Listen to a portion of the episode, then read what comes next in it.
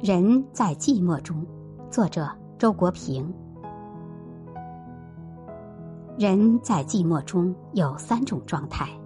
一是惶惶不安、茫无头绪、百事无心，一心想逃出寂寞；二是渐渐习惯于寂寞，安下心来，有规律的生活，用读书、写作或别的事来驱逐寂寞。